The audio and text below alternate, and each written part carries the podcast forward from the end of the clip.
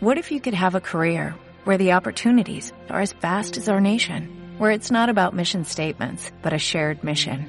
At U.S. Customs and Border Protection, we go beyond to protect more than borders, from ship to shore, air to ground, cities to local communities. CBP agents and officers are keeping people safe. Join U.S. Customs and Border Protection and go beyond for something far greater than yourself. Learn more at cbp.gov/careers. Buenos días. Comenzamos Besrat Hashem esta serie de tres clases sobre la festividad de Pesach. Primero que todo, ¿qué es esos eh, sonidos que se oyen así, tipo de... ¿Eh?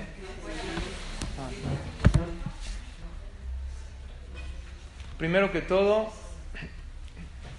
quiero destacar que esta clase, todas las palabras de Torah y las verajot, que sean para Berajá y Atzlajá de Karen Bat Emilia e Irene Bat Karen, que donaron esta clase y las Berajot para agradecerle a Kadosh Barujú por el milagro que tuvieron. Ezrat Hashem, todas estas Berajot que sean para su Berajá y Atzlajá, y que siempre Hashem les dé milagro, salud, alegría y todo lo bueno. Sean todas bienvenidas. Gracias por su asistencia. Un saludo a los que nos oyen en podcast también. Tú que estás en tu coche, en tu casa. Tú que estás en tu oficina, deja de oír podcast y ponte a chambear porque, ¿no? Cada cosa en su momento. Ahorita trabajar y luego oye el podcast. El día de hoy vamos a hablar, Besrat Hashem, la primera clase sobre la festividad de Pesach. Quisiera tocar un punto muy interesante que Besrat Hashem nos va a ayudar mucho para que entremos con una preparación espiritual a la festividad de Pesach. Vamos a dividir estas tres clases de la parte filosófica e ideológica de Pesach y Besrat Hashem tendremos también una clase más técnica, alágica. Ya estando a menos de un mes de Pesach, lo que festejamos en Pesach, ¿qué es? Yetziat Mitzrayim. ¿No? Sabemos todas las mitzvot, muchísimas de las mitzvot que hacemos, recordamos. Yetziat Mitzrayim. ¿Cuál es la traducción de Yetziat Mitzrayim? La salida de Egipto. Sin embargo, mi papá, mi maestro, suele destacar que en el lenguaje hebreo la palabra Yetziat Mitraim parecería decir que Mitraim salió de un lugar. No dice Yetziat mi Mitraim o Yetziat Israel, el pueblo de Israel salimos de Egipto. No, ¿cómo dice? Yetziat Mitraim, como que parecería que ¿quién salió? Salió Mitraim. Y sobre esto explica que en realidad así es que debe la persona sacar a Mitraim de sí mismo. Si es una Yetziat Mitraim. Porque antes de salir del país Mitraim, debes tú sacar de tu corazón y de tu ideología esa idea egipcia. Y es lo que vamos a estudiar el día de hoy. ¿Cuál es ese Mitraim que probablemente vivimos con él y no nos damos cuenta? El líder de Mitraim, ¿quién era? El malvado Paró. Este hombre tan malvado que lideró Mitraim, la Torah nos cuenta varios de sus errores para que aprendamos a qué? A no ser como él. Sin embargo, tenemos a nosotros, nuestros líderes, el pueblo de Israel, que quiénes son? Abraham, Isaac y Jacob, nuestros patriarcas, y el mismo Moshe Rabben. Hay un libro que se llama Tana de Beliau. ¿De qué habla Tana de Beliau? Un profeta, Eliau Anabí, todavía no murió. Eliau Anabí todavía sigue vivo. Es un profeta que Hashem lo dejó vivo. ¿Tenemos profetas hoy en nuestros tiempos? No tenemos. Sin embargo, hay un profeta que Hashem todavía lo dejó vivo para cuando venga el Mashiach, ¿Quién tiene que nombrar al Mashiach, al rey del pueblo de Israel? Un Naví. Por lo tanto, Dios dejó a Eliyahu a Naví vivo, está escondido en un lugar. La Gemara dice que en ciertas ocasiones se puede parecer como un pobre, como un pobre, un mendigo que está juntando limosna en la calle. Para la otra que estés en el alto y alguien te pida limosna, pregúntale, ¿no se llama usted Eliau de casualidad? A lo mejor es. Tú no puedes saber dónde está. Este Eliau Anabí escribió un libro que se llama Tana de Eliau. Todas las enseñanzas. ¿De dónde sacó Eliau Anabí enseñanzas? Del mismo Hashem. En el Tana de Eliau dice algo increíble. Kol mi Israel hayab lomar, maasai le Cada uno del pueblo de Israel tiene una obligación de decir ¿Cuándo van a llegar mis acciones? A las acciones de mis padres. ¿Qué padres? Abraham, Isaac y Jacob. O sea, no es esto como un mérito, algo fuera de lo normal, un heroísmo, una hazaña. No. Tú tienes una obligación moral de anhelar ser como quién? Nada menos que Abraham, Isaac y Jacob. La pregunta es, ¿todos anhelamos ser buenos, sí o no? Todos lo anhelamos. ¿Qué tanto actuamos para llegar a ser como ellos? ¿A qué me refiero? Decir o anhelar o querer es fácil. Lo difícil que es en la vida. Actuar, hacer el bien. Anhelar el bien todos lo anhelamos. Valorar las cosas buenas, generalmente todos lo hacemos. ¿Cuál es uno de los párrafos más poderosos para que Hashem reciba tu tefilá y para que Hashem te perdone? El famoso Vayabor Hashem al Amonai Amonai Kel Rahum Behanun. ¿Lo ubican o no? Las trece cualidades de misericordia de Hashem. Esas trece cualidades de misericordia, dice la Gemara en Masechet Rosh Hashanah lo siguiente. Hashem le dijo a Moshe Rabben, Kol Israel Jotim, Talmud en Masejet Rosh Hashanah, página 17b. Todo el momento que mi pueblo, mis hijos pequen, se equivoquen, y a Azulefanay que ceder animo que hagan delante de mí este orden y yo los perdono. ¿Qué orden? Que el Rahum Behanun. ¿Cuándo decimos esto, señoras? ¿Cuándo? En momentos muy elevados, muy bien. En Kippur lo decimos 26 veces en la tefilá, más otras 10 veces en el Ejal en Selijot. ¿En qué otro momento lo decimos? La verdad es que no se vayan lejos.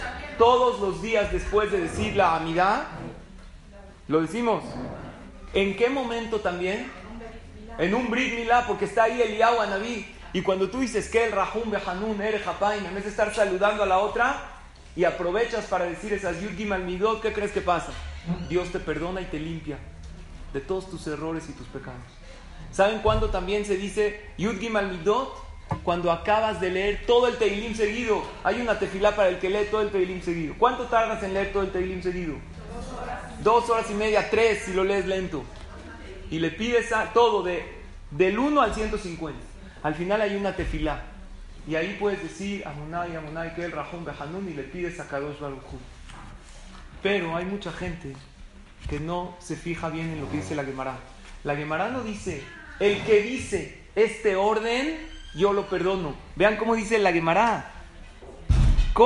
Israel Jotim, Yaasu lefanai que ¿Qué es Yaasu? ¿Qué es la Azot? Hacer. Actúa como tal. Si una persona dice Dios piadoso, misericordioso, no 26 veces como en Kippur, 226 veces, pero él no es piadoso, es cruel. No perdona a los demás. Se enoja rápido, porque ahí dice Ere y Makadosh Baruj es tardo en su ira. Él no, es al revés de todas estas trece cualidades divinas. ¿Dios le perdona o no? Oye, pero lo dijo mil veces. La Gemara dice que para que esto funcione, ¿qué debe hacer uno? No decir, sino actuar. ¿Está claro este concepto? Esto es introducción a la clase. Ya que entendimos el concepto, que para asemejarnos a nuestros patriarcas Abraham, Isaac y Jacob, y para alejarnos de Paró y sacar a Egipto de nosotros, y Etziad Mitzrayim, saca ese Mitzrayim, les voy a hacer yo en esta clase siete preguntas. Y de estas siete preguntas, yo les pido que sean, sean netas. Vamos a autocontestarnos con la verdad. y vamos a ver qué tanto Egipto tenemos en nosotros y qué tan listas estamos para la festividad de Pesach. No es nada más, quiero ser como Abraham, Isaac y Jacob. Es quiero actuar, pero no quiero actuar, actuar.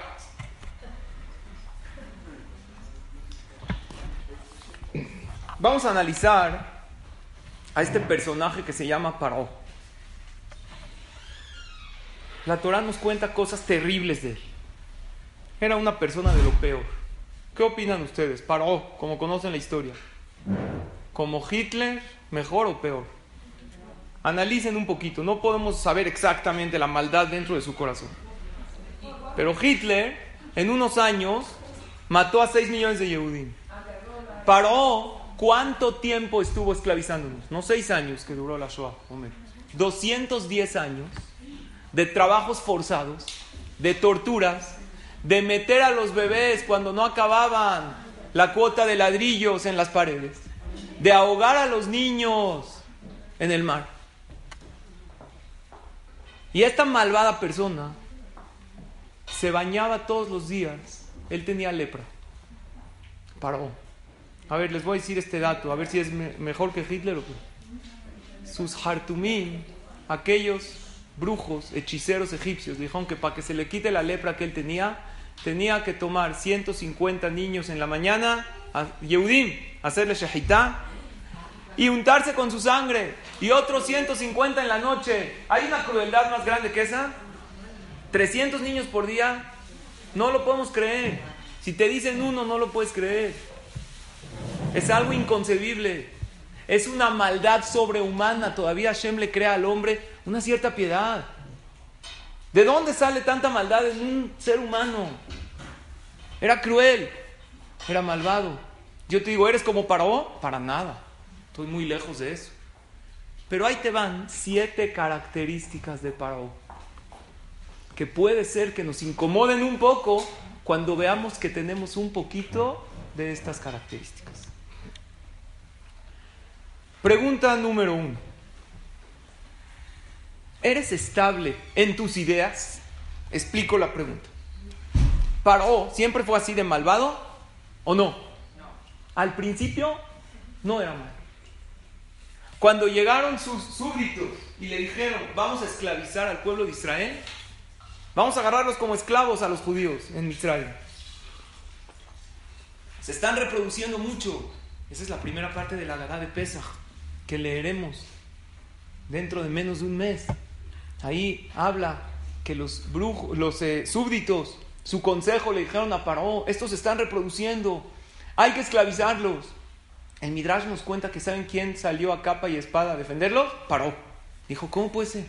¿Cómo vamos a esclavizar un pueblo que gracias a ellos Egipto es quien es? ¿Por qué Egipto se hizo una potencia mundial tan grande? ¿Gracias a quién? A Yosef y a todos los Yehudim. Dijo Paró de ninguna manera. No los voy a esclavizar. Aparte ellos tienen un Dios poderoso. Recuerdo perfecto cuando llegó su padre de todas estas doce tribus, los hermanos de Yosef, y a Jacob vino. Se le veía la divinidad de Dios en su cara. Llegó y se acabó la hambruna en Egipto. Estos son gente muy elevados. Abraham, Isaac, Jacob y las tribus. No hay que meterse con ellos. ¿Saben qué le dijeron? los, sus consejeros, el Senado, más o menos vamos a llamarle así. Ah, no. Lo bajamos del, del trono. ¿Cuánto tiempo estuvo sin ser el rey? Lo bajaron de la silla. Tres meses. Tres meses de ser un rey pasó a ser un qué? Un pobre mopeta y un civil, nada. Nadie lo volteaba a ver. Después de tres meses que no estaba en la silla, que empezó a pensar, oye, a lo mejor sí vale la pena hacerles daño. Y a cada, cada rato le preguntaban, ¿sigues en tu opinión? Sí, sí. Después de tres meses le dijeron, entonces ¿qué? ¿Vas a apoyar para esclavizarlos? Ya cuando vio que no tenía el reinado, ¿qué dijo? Apoyo. Y no nada más apoyó, se hizo cada vez más malo y cada vez peor hasta que llegó a la categoría de lo que dice el Midrash, de matar a 300 niños diarios, de bañarse con su sangre, de esclavizarlos y de torturarlos de una manera impresionante. Entonces, esa es la pregunta. ¿Tú eres estable en tus ideas o eres cambiante como Paró? Hay veces nosotros tenemos ideas, tenemos valores, pero de repente, de un momento a otro, ¿qué pasa? Cambiamos por completo dependiendo las situaciones. Ejemplo, tú tienes una persona, un amigo, una amiga de tu grupito que Jazita no tiene tan buena autoestima. Se siente así un poco apachurrada. ¿Cómo la tratas? Bonito, hay que levantar el ánimo. Pero de repente están todas las amigas y a ti se te ocurre una pudrida excelente para esta. Excelente, la estás disfrutando antes de decirla.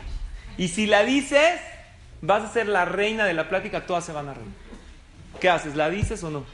Dices, ya la digo, la lanzo. La lanzas, todas se ríen. Y después, entre los hombres, pasa más un apodo que dura 20 años después de esa pudrida. Y luego tú que le dices, ya hombre, ya no pasa nada, no, ya, fue broma, sí, fue, fue broma, pero destruiste el sentimiento del otro. Quiere decir que somos cambiantes en nuestros valores. Hay veces sí somos un poco como Paró, que no tenemos ideas tan estables. Somos un poco, no bipolaridad, bipolaridad es un trastorno emocional, que una persona es bipolar, es algo ya diagnosticado. Odio ser bipolar. ¡Wow! Es increíble. ¡Qué padre! La persona va cambiando. Aquí no estoy hablando de eso. Estoy hablando de algo, ideales que una persona tiene, que somos inestables. Tanto en cosas espirituales como normal. En una dieta. ¿Qué pasa? Ya voy a empezar. De repente ves un pastel, te empieza a echar ojitos. Y de repente lo ves el pastel con cara de que. ¿Se acuerdan cuando tomas esa decisión? si ser gorda o ser feliz, o ser flaca o ser feliz, ¿qué hago? ¿Sí me lo como o no? ¿Eh? ¿Flaca o feliz? ¿Qué prefieres? Feliz, ya. Prueba un poquito. Hay un ejercicio bueno para adelgazar. Gira tu cabeza de lado a lado. Cada vez que te ofrezcan comida, haz este ejercicio. Y ya. Así no vas a comer. ¿Está bueno o no? No somos estables, no somos con ideas claras. La primera pregunta es, tú tienes unos ideales, tienes una idea de cómo hablar con tus hijos, pero de repente un cambio de humor, un cambio de situación, cambias por completo de ideas, ¿cómo para hoy? Eso es la primera pregunta. ¿Realmente estás regida por tus ideales, por tus valores o depende el momento, depende la situación? Y así era Paró. No podemos salir de Mitzrayim si tenemos esa ideología del líder egipcio que lo único que le importó fue su propio honor, estar en el trono. Pregunta número dos. ¿Realmente eres una persona agradecida? ¿Te sabes fijar en los detalles? ¿A qué me refiero? Está escrito en el Pasú, llega para Voy a dominar todo Egipto, voy a esclavizar a todos los judíos. Dice el pasuk, mele hadash al mitzrayim, asher lo yada et Yosef. Llegó un rey nuevo que no reconoció a Yosef. Hay una opinión que en realidad era el mismo Paró. Entonces, ¿qué significa no reconoció a Yosef? Si era el mismo Paró, desde que estaba Yosef, claro que lo conoció. Y si era otro Paró, pues claro que no lo conoció, porque después de que murió Yosef, él nació. Pero los jajamim dicen así. En realidad Paró era el mismo. Y él decidió no reconocer todo el favor que le hizo Yosef. ¿Por qué? Porque hay veces somos mal agradecidos y no queremos reconocer los favores que alguien nos hace. ¿Saben por qué? Porque si reconoces el favor y el detalle que el otro hace por ti, automáticamente tienes que ¿qué? que corresponder. Y cuando tienes que corresponder ya no lo puedes tratar de esa manera. Tienes que actuar con agradecimiento hacia Él. Si yo ahorita me empiezo a enfocar en todo lo que hace mi pareja por mí, ¿cómo lo tendría que tratar? Voy a enfocar ahorita en lo bueno. No, porque también tiene sus cosas malas, sí. Pero yo ahorita me voy a enfocar en todo lo bueno que él o ella hacen por mí. Sin importar aquellas cosas que se equivoca, porque yo también me equivoco. Voy a ver en lo bueno que me hace mi pareja. ¿Cómo sería el trato hacia esa persona? Increíble. Si yo me pongo a analizar todos los favores que mis padres hacen por mí, los hijos que ya estamos casados y tenemos nuestra familia, no le hablarías una vez cada dos semanas. Les llamarías diario, les preguntarías qué necesitan, les harías un servicio hacia ellos. Si tú te pones a analizar todos los favores que tus suegros hicieron por ti, gracias a ellos tienes tu pareja y estás casada. Por eso los odio, porque si no estaría ahorita felizmente soltera. No es así. Gracias a ellos tú formaste una familia. No importa todo lo que tú crees que te han hecho. Y eso no es todo. El que no reconoce los favores de los demás y los detalles. Dicen Jajamim lo siguiente. Kola kofer betobatosh el javero. Basov kofer betobatosh el makom. El que no ve los favores que le hace su compañero, luego deja de ver también los favores que Dios le hace. Y lo mismo nos sucede con Hashem. Porque hay veces decimos esta mitzvah, no, esto yo no respeto, esto no hago. Si tú verías todos los favores que Akadosh Baruj hace por ti y analizarías todos los votos a favor que tienes en el cielo para que estés el día de hoy acá, la próxima vez que se te presente hacer una mitzvah no vas a decir está difícil, no puedo, no la vas a posponer. Porque la naturaleza humana es que cuando uno se siente agradecido, tiene que corresponder. A nadie les nos gusta sentirnos en deuda con alguien. Entonces mejor optamos por no ver los favores del otro para podernos comportar como nosotros queremos. Muchas veces nos pasa eso con Akadosh Barujú. ¿Qué opinan ustedes después de que, perdón? Claro, no a lo mejor somos humanos, somos humanos, pero preferimos no ver las bondades del otro para no corresponder. Mejor nos enseguecemos. Y el Yetzer Hará nos dice, no veas las bondades. Mejor una que otra jalada que me hacen, tapa todo lo bueno y se acabó. Igual con Hashem. Es duro, pero como Dios me mandó esto y esto difícil, ya ni siquiera vemos la salud, la vida, la alegría. ¿Qué opinan ustedes después del daño tan grande que nos hicieron los egipcios? ¿Cómo deberíamos tratarlos? Si ves a un egipcio, debes tratarlo bien, debes reconocerle, le debes algún favor en la vida. Vean lo que dice la Torah. En Devarim, capítulo 23, versículo 8. Lote taeb mitri, no desprecies a un egipcio. Si tú ves a un egipcio, no lo desprecies. Kigera ita bearzo, porque finalmente fuiste peregrino en su tierra. Después de todo viviste ahí. Acuérdate que cuando tus padres tuvieron hambre y pasaron hambruna, ¿a dónde fueron a buscar comida? A Egipto. ¿Quién fue el que hizo a Yosef de un preso a un virrey? Egipto. Entonces le debes algo. Vean lo que dice Rashid, no lo pueden creer.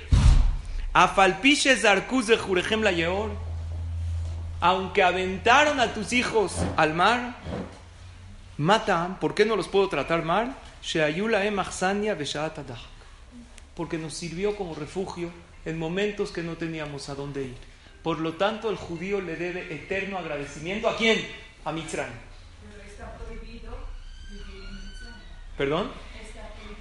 Tiene razón. Hay una prohibición. Después de que el pueblo de Israel salieron, la Torah dice: Lotos y fun la Ya no pueden regresar a vivir a Egipto. Ya no se puede regresar a vivir. Muy bien, es una de las preguntas. El Rambam y muchas otras colonias de Yehudim hubieron después. Hay quien explica que cuando fue por exilio y no fue preestablecido, se tuvieron que escapar ahí, se, estaban de manera eh, casual en lo que encontraban otro lugar. Y hay veces los exilios del pueblo de Israel en lo que duran algunos cientos de años. Es una de las explicaciones por qué el Rambam y otros grandes jajamim ahí vivían. ¿Qué vemos de esto? Hay veces somos como Paró, que actuamos de manera desagradecida. Recibí una llamada de una señora que me preguntó, está en una situación médica difícil con su hija. Me dijo que está tan atareada y agobiada y tiene pensamientos de miedo. ¿Cómo va a salir la operación? Y su hija le pregunta, mamá, ¿me va a pasar algo en la operación? Así, ella se pone muy mal me dijo, no puedo ni siquiera rezar, no puedo rezar. ¿Saben por qué? Porque está tan atareada. Y ella ha estudiado en nuestras clases lo que dice la Gemara, que los pensamientos malos jalan malo. Entonces, es un círculo vicioso porque no quiero pensar mal, entonces pienso, entonces estoy preocupada, ¿qué hago? No puedo rezar. Teilim y eso que es maravilloso, se me dificulta decir, porque nada más pienso, voy a decir Teilim para la operación de mi hija, ya empiezo a pensar en la operación y me da miedo que salgan mal las cosas. Esta llamada fue ayer. ¿Cuántos días faltan para la operación? Tres días. Les Hashem el jueves. Yo le dije, uno de los consejos que leí en uno de los libros de Ram Nachman Mibres. Le, le dije así, ok, está difícil decir Teilim porque piensas en la operación, estás diciendo Teilim para la operación, no te puedes concentrar. Pero agradecele a Kadosh Baruj tres cosas por día. Faltan tres días.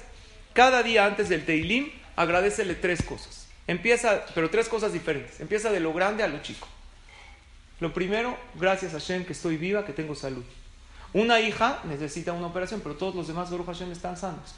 Gracias a Kadosh Baruj por estos hijos sanos que me diste y gracias por la parnasá de mi esposo. Pero de corazón, no nomás decirlo de la boca por fuera, siente un sentimiento de agradecimiento a Hashem y después di un teilim chiquito. Como no te puedes concentrar por los pensamientos que te vienen, di un teilim muy pequeño. Hay teilim chiquitos que tienen muchísima fuerza. El 13, el número 6, que es para Refuah Shelema, el 43. Son teilim pequeños de pocos pesukim, de 5 o 6 pesukim. Después así al otro día. Al otro día agradece la Kadosh Baruj otras tres, diferentes a las de ayer. Gracias por el bonito Purim que pasamos, me llegaron bonitos Mishloach Manot y me pude, Baruch Hashem, comprar una ropa bonita. Así, cosas que aparentan ser sencillas, pero no todo el mundo las tiene. Y Bezrat Hashem, ojalá y les cuente la semana que entra que todo salió bien. Pero lo que sí tenemos que saber es que cuando la persona le empieza a agradecer a Hashem, a su pareja, está agradecida con sus hijos, ya está saliendo de Mitraim. Para una de las cosas que él tenía era, no quería ser agradecido porque eso compromete Empieza a agradecerle a Hashem y va a ser qué fácil se te va a hacer cumplir las mitzvot de Pesach, porque te sientes en deuda con él. Número 3. La pregunta 3 es la siguiente. ¿Estás dispuesta a escuchar a alguien que piensa diferente que tú o tu opinión es la única válida? Voy a explicar. ¿Saben alguien cuánto medía Paró? ¿Cuánto medía? ¿Cuánto medía? Chaparrito, ¿cuánto? Yo también estoy chaparrito, ¿cuánto? ¿Eh? ¿Eh? Un tefa. ¿Un tefa? ¿Un puñito? ¿8 centímetros? Una ama, quisiste decir. Una ama, ¿cuánto? Menos de un metro. Dice la quemará 48 centímetros. Esto medía. O sea, si yo lo tendría aquí, se los aventaría ahorita. Y tú vas, ¡ah! ¿Sí o no? Ok, así dice la Gemara. Está textual. 48 centímetros. ¿Cuánto medía de ancho? ¿Qué opinan ustedes? Una medida de alto de 40... ¿Conoce una muñeca de 48 centímetros? Para que esté más o menos proporcional su anchura su altura. ¿Cuánto tiene que medir? ¿10? ¿Cuánto? Dice la Gemara de ancho 48 centímetros. Era cuadrado. 48 centímetros. Así un espécimen negro. ¿Y su barba cuánto medía? 48 centímetros. O sea, se tropezaba con la barba porque la barba crece de, acá, ¿no? No empieza desde la cabeza. O sea, tenemos aquí a un ovni, objeto volador no identificado. No sabemos qué es. No es un ser humano, está raro. 48 centímetros de alto, 48 de ancho y barba de 48. ¿Ustedes creen que la Gemara así nada más me dice datos sin enseñanza? Hay jajamín que dicen que esto no es literal. Hay explicaciones que sí. Y que la Torah nos enseña que alguien con esas medidas y esa cómo puede dominar el país más poderoso del mundo. No se entiende. Sin embargo, la explicación que me gusta es, esto no es en sentido literal, esto tiene un mensaje. Hay veces cuando discutes con una persona y no quiere entender, hay una expresión que dice, no seas cuadrado, ¿no? No seas cuadrado en tus ideas. ¿Para cómo era? Cuadrado. No hay manera de entender. ¿Cuánto tiempo tarda usted en entender, señor faraón, que tienes que sacar a los esclavos de Egipto? O sea, ¿cuánto tardaron las plagas? ¿Saben ustedes? Un año en total todo el proceso. Un año tardas en entender. No te estás dando cuenta que el país está acabando. Hasta la, los brujos de Egipto que odiaban a los Yehudim. Hay un pasú que dice, Ateren te da aquí a A ver, ¿no te estás dando cuenta que nos estamos acabando? ¿Qué tan cerrado puede ser para entender los mensajes de Hashem? ¿Qué tan cerrado puede ser para entender que a lo mejor hay otra opinión fuera de la tuya?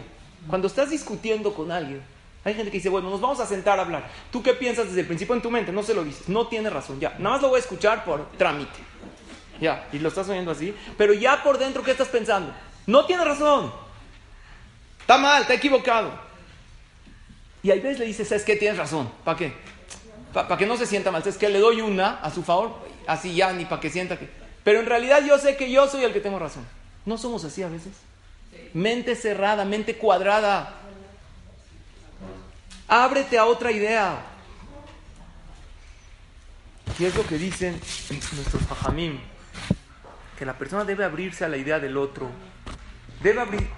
¿Saben cuántas veces me ha pasado? La gente es buena, no es con maldad, pero ven a la clase, de no es para mí. Oye, ¿qué es? ¿Qué ¿Cómo dices no es para mí si no sabes ni qué es la Torah? Alguien te invita a una inversión que no sabes ni de qué se trata, no le entro. Escucha, aprende qué es la Torah. Y luego di no es para mí por A, B, C, D.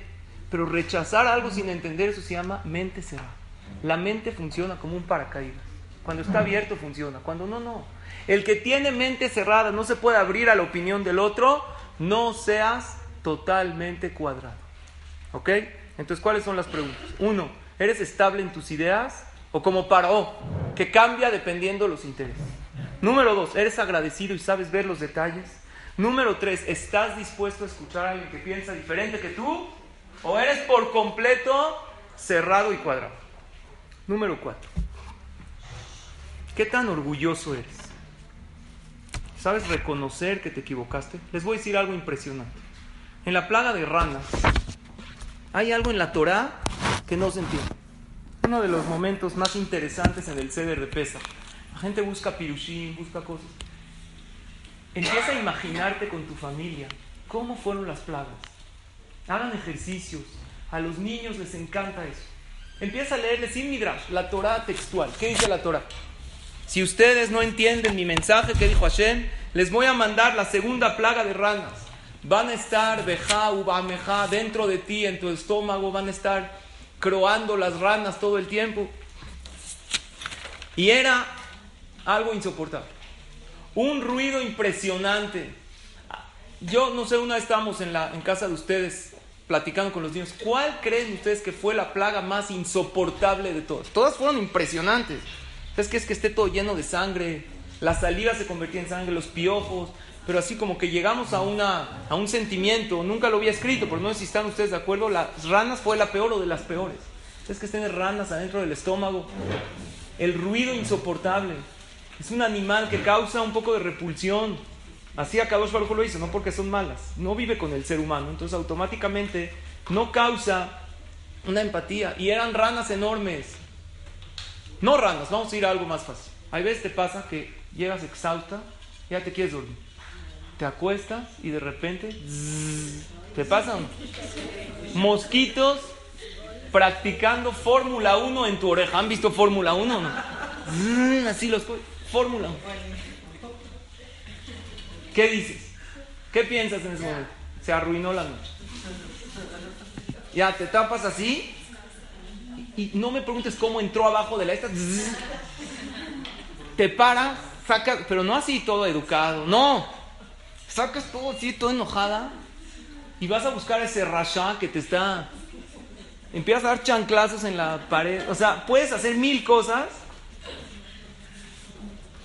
Llega Moshe Rabbenu con Paró, no un mosquito, ranas en todo Egipto. Y vean lo que le dice. Dice la Torah textualmente. Oye, Paró. Vayomer Moshe le paró. Le mataya a ti. Ya veo que está sufriendo mucho. ¿Cuándo quieres que rece Velabadeja Ulameja para tu pueblo y para todos tus esclavos? Le mi beja mi ¿Cuándo quieres que rece? Para acabar con las ranas de tu casa, de todo. ¿Qué dijo Paró? ¿Qué debería de haber dicho? Ayer, ya, ya no puedo. Por piedad, ya quítame esta plaga. ¿Qué contestó Paró? Vayomer le majar. Textual. Mañana. Por orgullo. No quiero demostrar que me estoy acabando. Oye, paró. Te estás destruyendo a ti, a todo tu país. Esa es la fuerza del orgullo de la persona, que puede ser más fuerte que autodestruirse. La pregunta es la siguiente. ¿Cuántas veces por orgullo actuamos de manera autodestructiva para no aceptar? ¿Hay o no hay ocasiones así? Voy a poner ejemplos. A veces hay un problema en la pareja, en el esto, ahora no te hablo. A ver quién, oye, háblale, arréglate. No, si me arreglo ahorita, ¿qué va a pensar mi esposo? Que estoy urgida. No para nada. Para nada. Y los hombres no son ningunos angelitos. Tú no le hablas, él ora menos. Voy a esperar a que ella necesite dinero, que necesite algo, a ver con qué cara me lo va a decir. Se hace una guerra de orgullo, se están autodestruyendo. Primero que todos los hijos están viendo este ejemplo.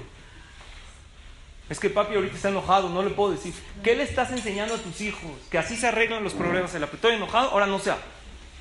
O hay veces sí se hablan, pero por ejemplo un domingo, vamos a pasear hasta que por fin tenemos un domingo libre, no hay eh, partidos, ya, Baruch Hashem, feliz.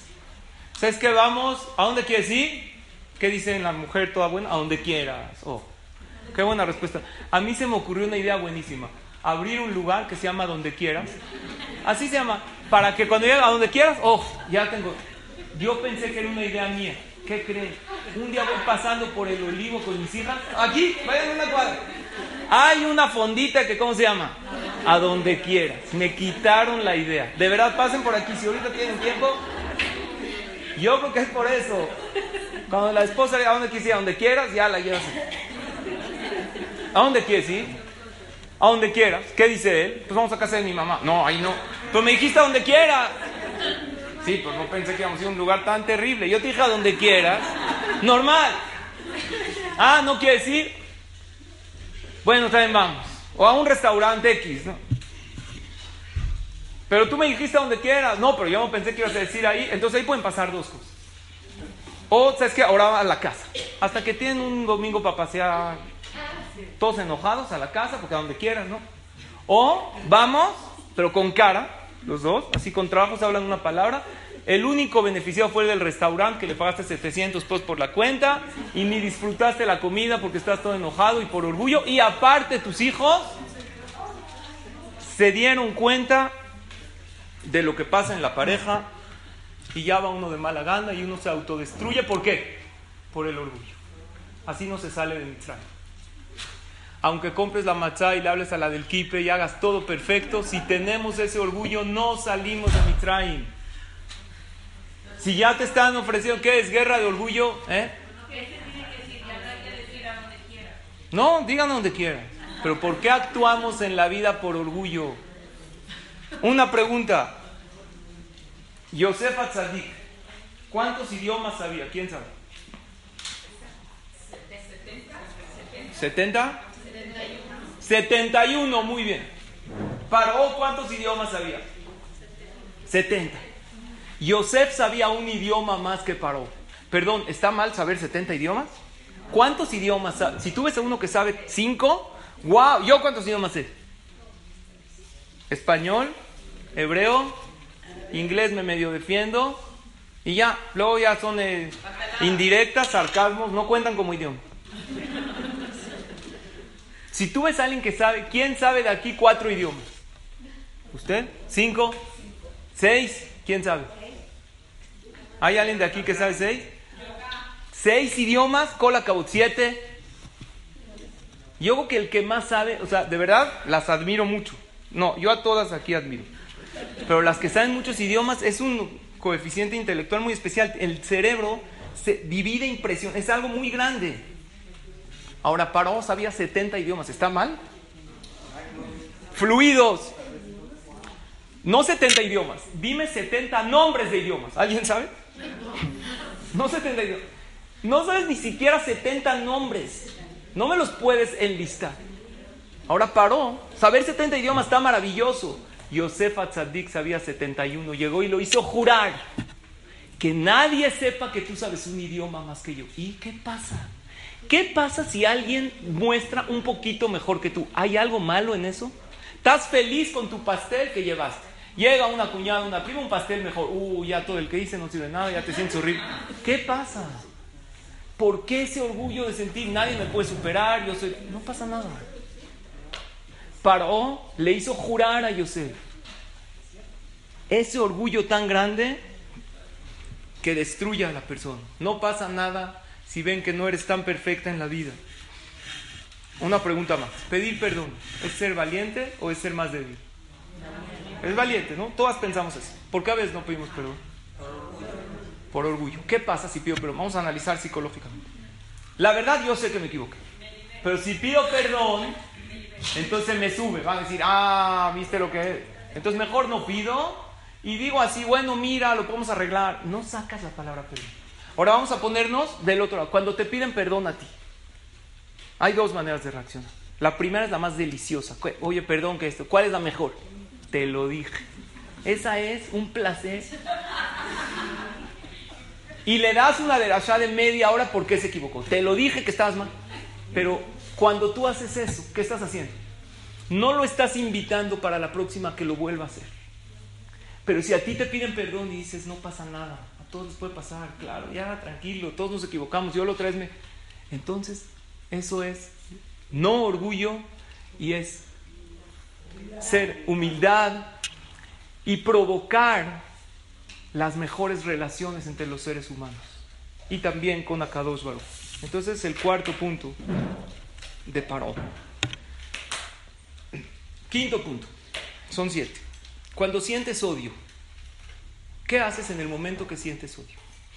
Dicen los fajamín, hay una frase, dice, Ahabá me calquele tetashura. ¿Qué significa? El amor cambia la actitud de la persona.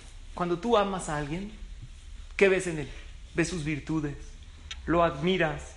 Pero cuando tú odias a alguien, todo lo que dice está mal. Oye, pero dijo algo bueno, no. Lo descalifica. Como te cae mal, oye, que te cae mal, no. No me molesta que respire, es todo. Es mi único problema. Como lo odias, ¿qué pasa? Todo está mal. Vamos a agarrar dos extremos. ¿Qué dijimos? ¿A quién tenemos que aspirar? ¿Cómo empezamos la clase? Abraham, Isaac y Jacob. No como Paro. Voy a agarrar a Abraham Avinu. Abraham Avinu le dice a Kadosh Baruchu, degolla a tu hijo. ¿Qué hace Abraham Avinu? Vayashkem Abraham Baboker, madrugó, Vayahabosh et Hamoro. Ensilló su burro. ¿Abraham Avinu era rico en ese momento o no? Sí, ya estaba en sus últimas pruebas, ya pasó la prueba de la pobreza. Archimillonario. Dice la Gemara, Vejilo Ayulo Kama Abadim. ¿Acaso no tenía esclavos? Ahabá me calquele tetashura. Tanto amor tenía que no podía esperar. Él quería mismo hacer la mitzvah con Hashem. Paró al revés. Está escrito, deja salir al, pueblo de Israel, pero los odia. Como los odia, sin ame calquele tashura. El odio no te deja ver las cosas como son. Vayesore trihbo. Él ensilló su burro. Pregunta a la Gemara, ¿acaso no tenía? Era el hombre más poderoso del mundo, tenía muchísimos esclavos. Pero el odio era tan grande que le cambió la actitud. No es normal que una, ustedes se imaginan a Trump atender un asunto importantísimo. Agarras la limusina, se sube y maneja. No hay. Va a construir el muro. Le pide a alguien que lo haga. No lo hace él.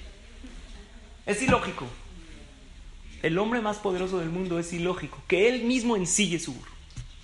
La pregunta es, ¿cómo actuamos? Cuando a veces sentimos odio, sentimos coraje.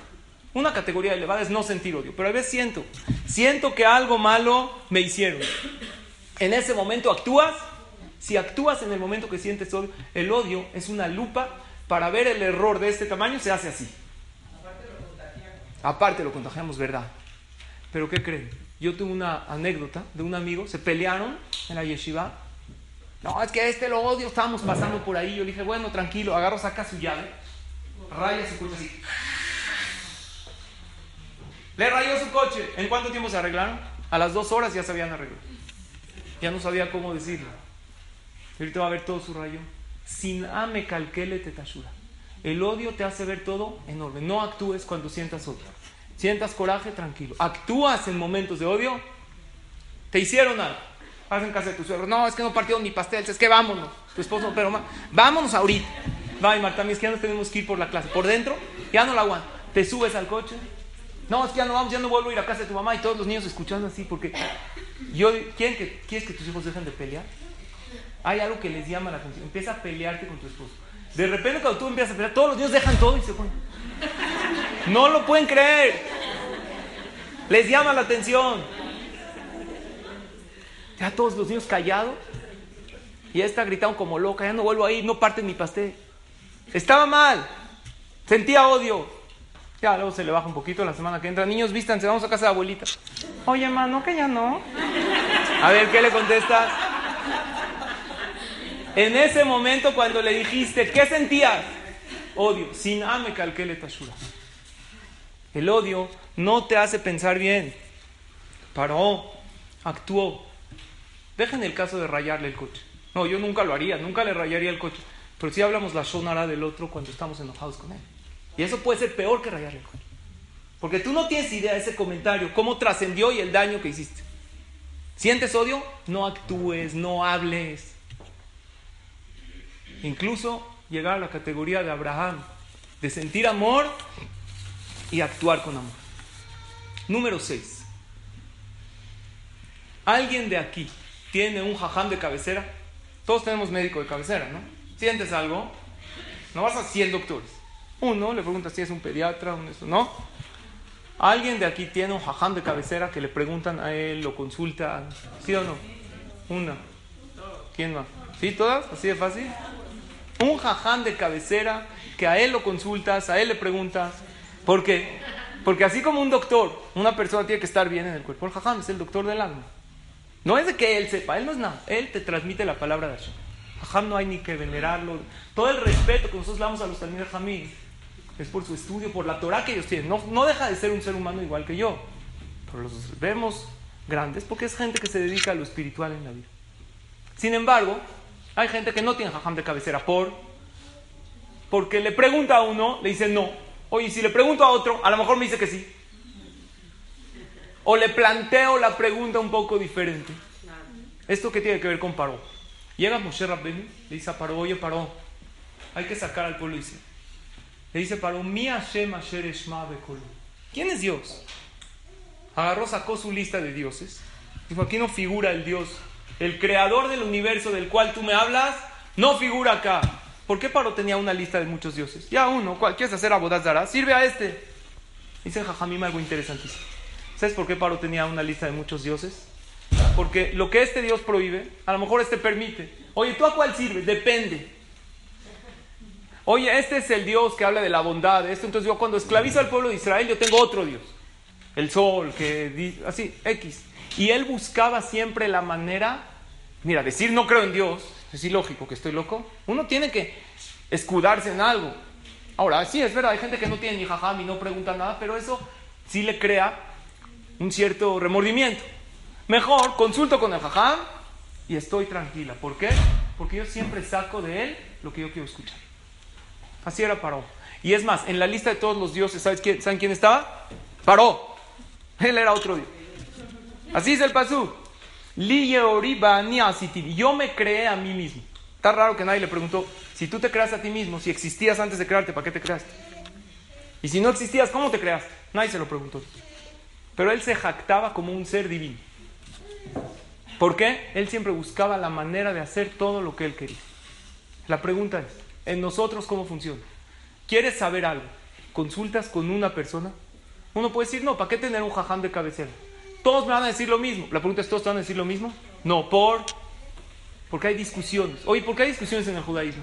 Hay gente que dice, ¿sabes qué? Pero pónganse de acuerdo ustedes los rabinos. Avísenme, cuando se pongan de acuerdo, yo con mucho gusto respeto. Pero mientras uno diga A y otro B y otro C y otro ñ, la verdad no va a respetar nada. Pero eso es un argumento no correcto. Porque en todo hay muchísimas opiniones. Ese es el precio del exilio. Mientras no tengamos el Mashiach, cada quien estudia la Torah. Hay cosas que están escritas textualmente. Cualquier jajam que le preguntes cuántos kazait hay que comer en el ceder, ¿qué te va a decir? Tres kazait. Si hay algo permitido, si el queso se puede en pesaj o no, todos van a decir que sí, aunque haya una tradición de no. Alágicamente, no hay ningún problema. Sin embargo, hay cosas que depende cómo planteas la pregunta. Yo tuve un caso de una señora, a ver qué opina, que su papá vende zapatos. Se habló con su papá, oye, pa, quiero que me traigas este modelo, este por teléfono no se lo podía explicar. Lo buscó en internet, no lo encontró. Le dijo, tengo una idea, voy a una zapatería a ver el modelo, le tomo foto y se lo mando a mi papá y que me lo traiga. Entonces me preguntó, ¿se puede hacer eso? Es que hay una alhaja que tú no puedes entrar a una tienda, tú puedes entrar a una tienda a chacharear sin comprar o no puedes. Así para ver. ¿Por qué sí? ¿Por qué sí? ¿Por qué sí? La verdad sí se puede. ¿Por qué se puede? Porque puedes llegar a comprar. Pero ¿qué pasa si tú tienes la única intención no de comprar? Hay una falsa expectativa que tú le creas al vendedor. Eso se llama Genevadat. lo cree, lo estás haciendo creer que vas a comprar y no piensas comprar. Entonces yo le dije, a ver, ¿tú piensas comprar? Me dijo, no, no, no, yo nada más voy a entrar, me voy a hacer como la que quiero comprar. Le voy a decir, a ver, tráigame de este la talla, se prueba exacta la talla, nada más usó al vendedor y a su mercancía. ¿Se puede eso? Voy a una tienda, me pruebo los zapatos, sé que no lo voy a comprar, pero me hago como la que voy a comprar. ¿Para qué? ¿Cuántos pares de zapatos tienen ustedes? A mí un señor de aquí del CNIS me dijo, díganme si es verdad. Dijo, mi esposa tiene 300 pares de zapatos. ¿De verdad? Sí, jajam, que tiene una zapatería. No, no tiene zapatería. Tiene 300 pares. Yo todavía no lo puedo creer. Ustedes digan, ¿ustedes creen que existen 300? No, pues. 300. Bueno, yo tengo dos, la verdad, les soy sincero.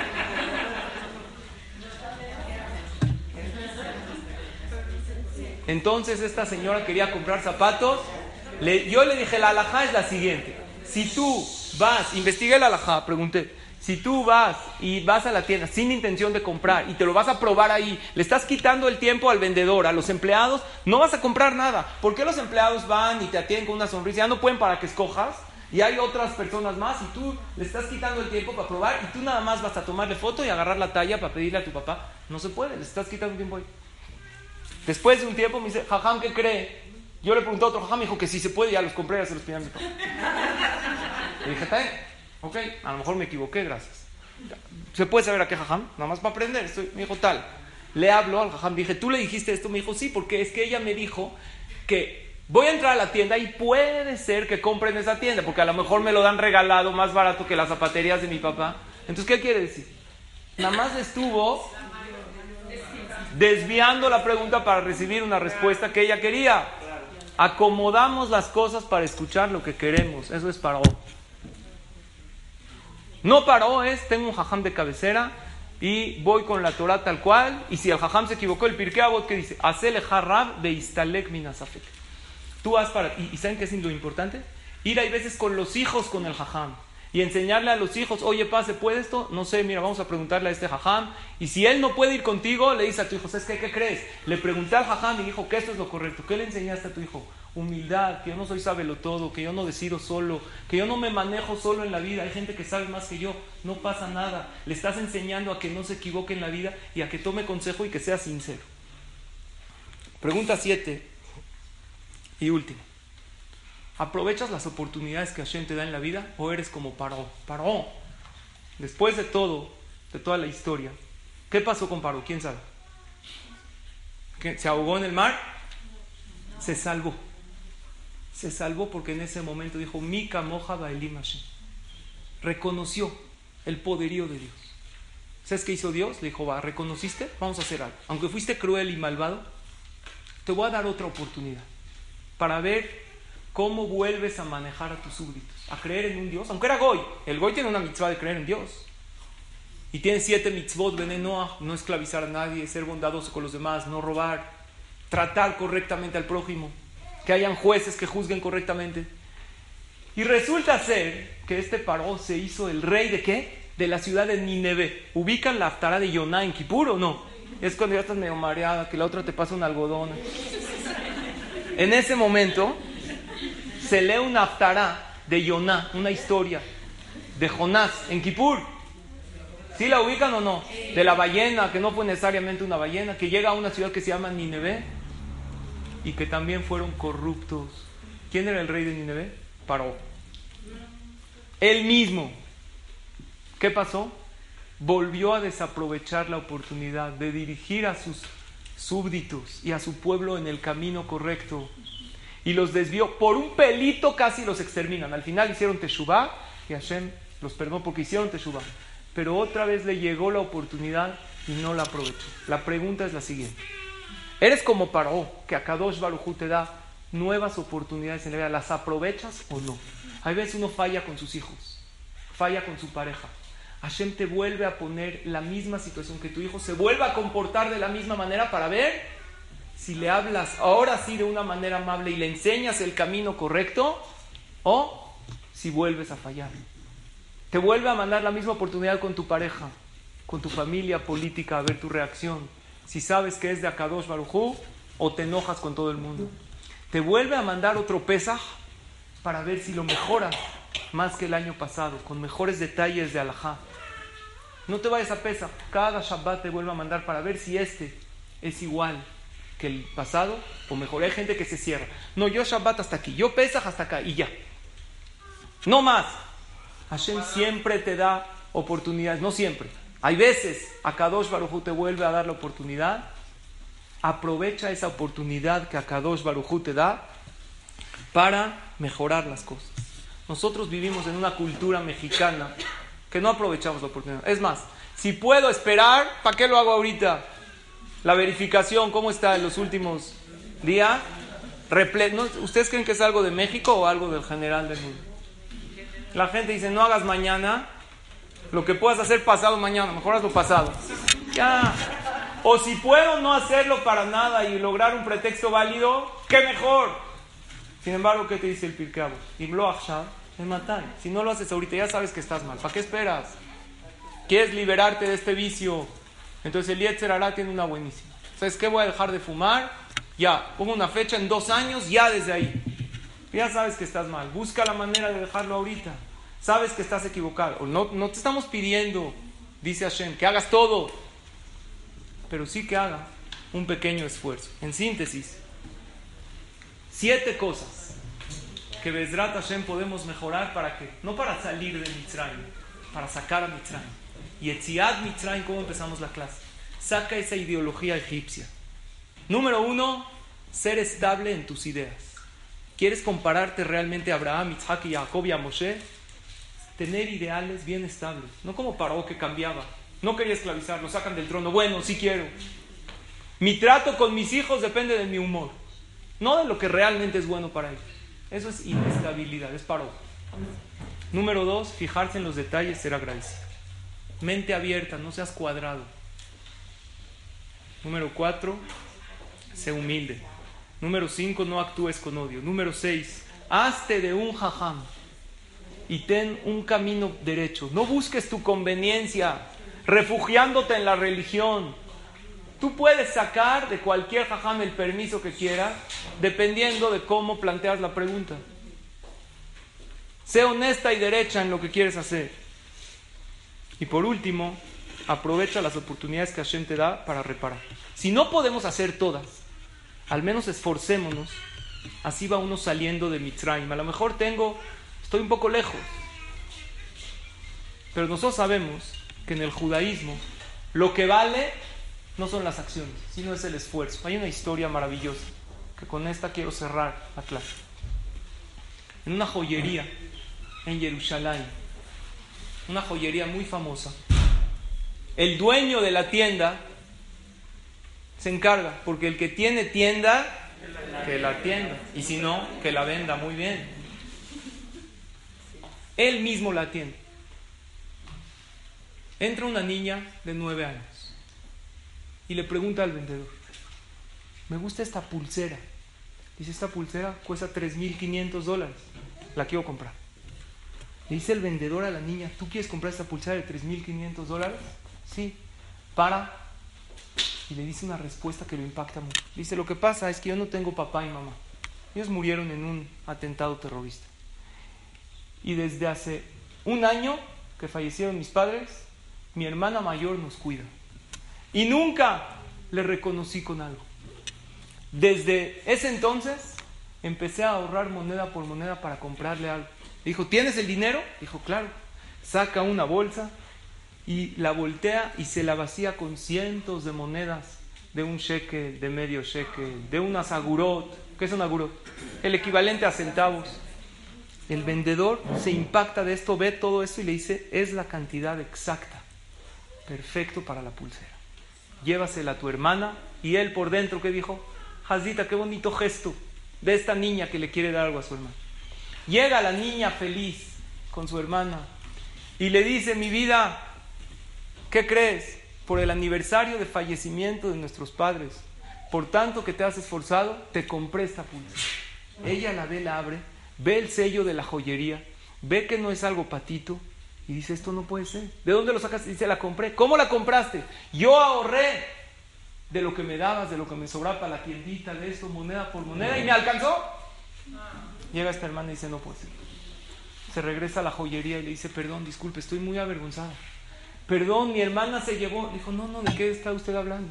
Dijo, esta pulsera seguro ha de costar miles de dólares. Mi hermano no tiene ni 20 dólares. Dijo, no, no, no, espérate. Mira, te voy a decir algo. Aquí viene gente a la joyería para comprar todo tipo de cosas. De miles de dólares. Unos pagan en tarjeta, otros pagan en efectivo. Todos me pagan el valor completo de las cosas. Sin embargo, ella me dio y me pagó con algo que nadie me había dado.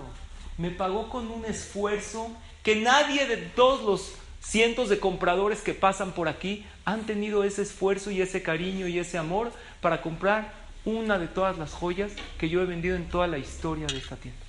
Por favor, quédate. El esfuerzo que ella me lo dio venía con un corazón y con un amor increíble. Esta historia la contó uno de los hajamim para definir lo que es realmente lo que vale en el judaísmo. Lo que a Kadosh Baruj nos valora en el judaísmo no son los logros que tenemos, es el esfuerzo que invertimos para tener esos logros. En el cielo, ¿cómo estás tú catalogado? ¿Por los logros espirituales que tienes? No. En el cielo estás tú catalogada cuánto esfuerzo invertiste para tener estos logros. Cambiar todas estas cosas que hoy hablamos, acabar con el orgullo, abrir mi mente a otras ideas, el quitar ese pensamiento, esa mente cerrada, es difícil. Y el trabajar en siete puntos de aquí a Pesach, que nos queda menos de un mes, es difícil. Pero la buena noticia es que el esfuerzo es lo que cuenta. Estamos en una religión maravillosa, que lo que a Kadosh Baruj nos exige no son resultados, sino acciones. Una de las fiestas más difíciles, y más aún para mujeres que pasan en su hogar, es la festividad de Pesach por el esfuerzo, el kashrut que implica la festividad de Pesach, no existe algo comparado en todo el año. Sin embargo, aunque uno no lo haga al 100, pero no con intención de no hacerlo bien, sino porque hizo su máximo esfuerzo, y esto es este año lo que logró, y Bezrat Hashem va a dar otro pasito mejor, esto es para Kadosh Baruj algo muy grande.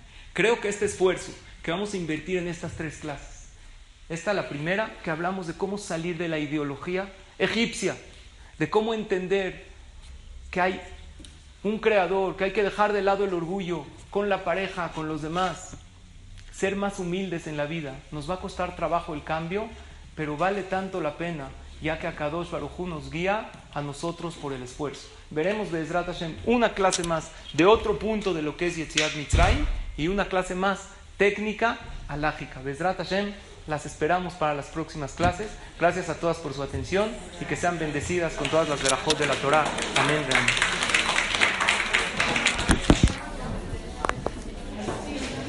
¿Cómo se llamó esta? ¿Te podemos poner?